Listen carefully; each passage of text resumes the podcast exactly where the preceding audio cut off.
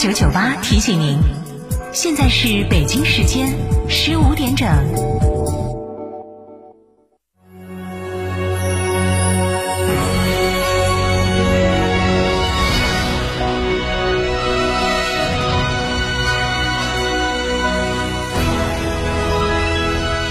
成都的声音，FM 九九点八，成都人民广播电台。新闻广播。这十多年换了几次新房，但装修我一直选择美化天下，一如既往的环保，初心不变的品质，就在美化天下装饰。微信预约 C D C D 九六九六 C D C D 九六九六，电话预约八六六四四三零零八六六四四三零零。欢迎光临天成餐厅，这里为品牌提供经典广播电视新媒体做法，有品牌宣传、软性植入、专属定制、活动执行，独家代理成都电视台全频道频率以及看度 APP 广告业务。天成传媒层出不穷，合作热线八四三三六九五五九九八快讯。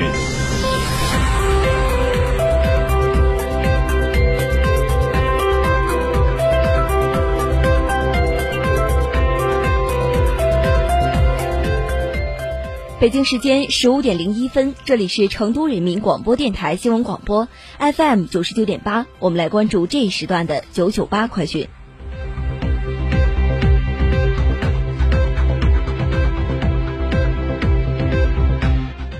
先来关注本地方面的消息。从今天开始，来自江苏、江西、山西、辽宁、山东、安徽、北京、湖南、河南、浙江、甘肃、青海等十二个省份的发电车将陆续到达成都，保障成都电力可靠供应。此次国网成都供电公司将接受四十四台发电车支援，连同国网天府供电公司接收六台支援车发电车，共五十台发电车支援成都地区。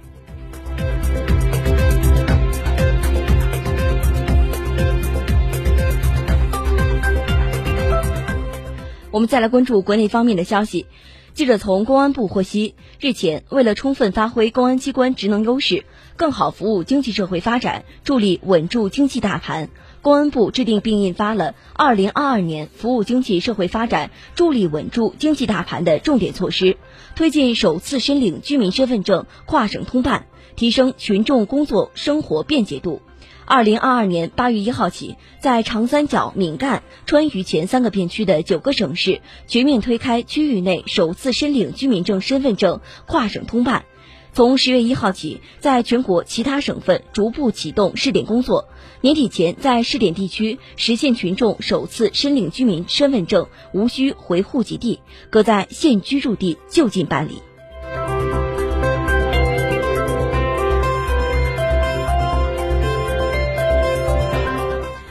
中央宣传部副部长孙叶礼十八号介绍，截至二零二一年底，全国共有广播电视播出机构两千五百四十二个，公共图书馆三千二百一十五个，文化馆三千三百一十六个，博物馆六千一百八十三个，乡镇街道文化站四万四万多个，村级综合性文化服务中心五十七万个，农家书屋五十八万个。到目前为止，实现了所有公共图书馆、文化馆、美术馆、综合文化站和大部分博物馆免费开放。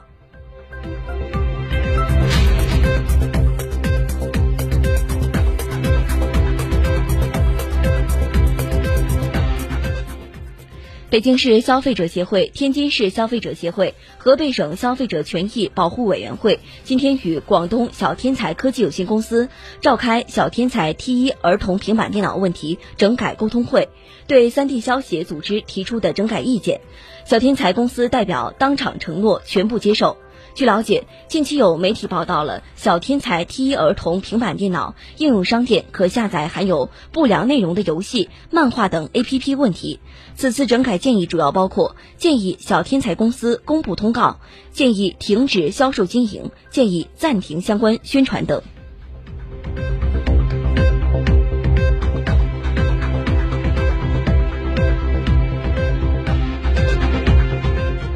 据天眼查 APP 显示，近日上海新宇面包食品有限公司因食品生产经营者采购或者使用不符合食品安全标准的食品原料、食品添加剂、添加剂，被上海市普陀区市场监督管理局罚款二十五万余元。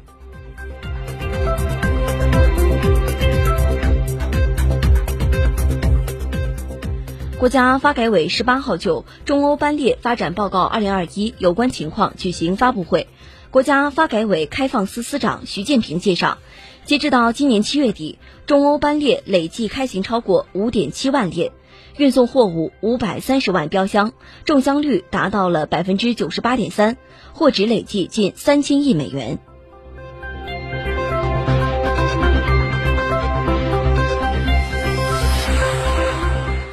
据了解，十七号重庆市涪陵区城区周边发生山火，目前山火仍在扑救过程中，暂无人员伤亡。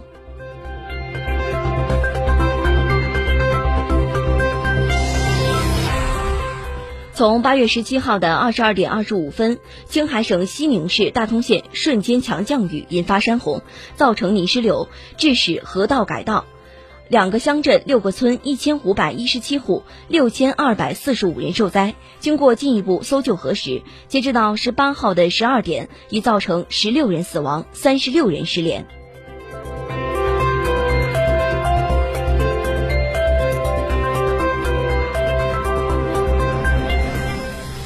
我们再来关注国际方面的消息。当地时间十七号，第四十二届南部非洲发展共同体首脑会议在刚果民主共和国主首都金沙萨举行，十余个南部非洲国家的国家元首出席了会议开幕式。本届会议的重要议题是通过农产品加工、选矿和价值链发展，促进南部非洲工业化发展，实现包容和可持续的经济增长。此外，会议还将关注南部非洲的区域安全、地缘政治以及气候变化等问题。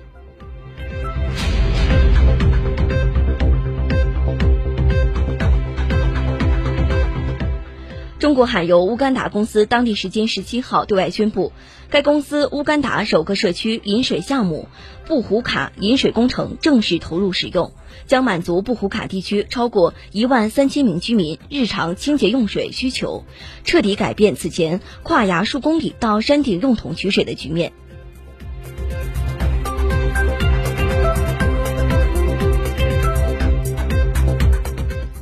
近期。扎波罗热核电站多次遭到袭击，受到各方关注。十七号，俄罗斯方面称，乌克兰武装部队当天向扎波罗热核电站所在的艾涅尔戈达尔市进行大规模炮击，乌方尚未对此作出回应。同一天，乌克兰能源部长表示，乌方已经在乌克兰国家核电公司扎波罗热驻地建立了一个有多个政府部门参与的危机指挥所，负责全天候监测扎波罗热核电站的周边情况。